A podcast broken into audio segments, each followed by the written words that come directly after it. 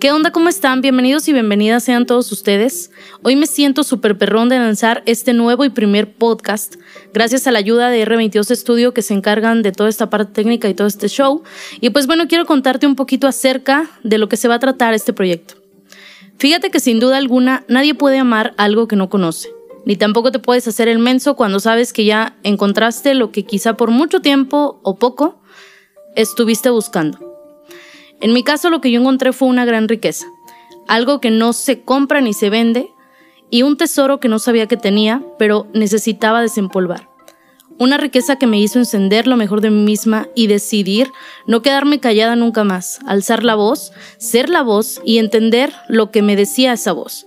Esa riqueza es Cristo, y cuenta la leyenda que para seguirlo hay que estar dispuesto a pagar el precio. ¿Y qué crees? El precio depende de la decisión que tomes.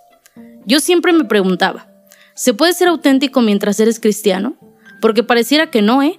Pareciera que todo lo que tú y yo hacemos es todo lo contrario a lo que deberíamos hacer.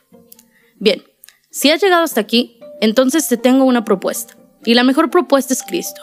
Y hoy más que nunca necesitamos que te des cuenta que tú eres la herramienta principal para cambiar el mundo.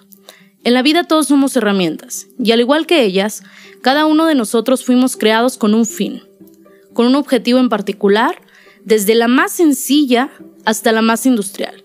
Sin embargo, esas herramientas necesitan ser manipuladas por alguien que las conoce a la perfección. Y aquí es donde entra el maestro, sabiendo manejar desde las fibras más sensibles hasta pulir cada detalle para crear esa gran obra.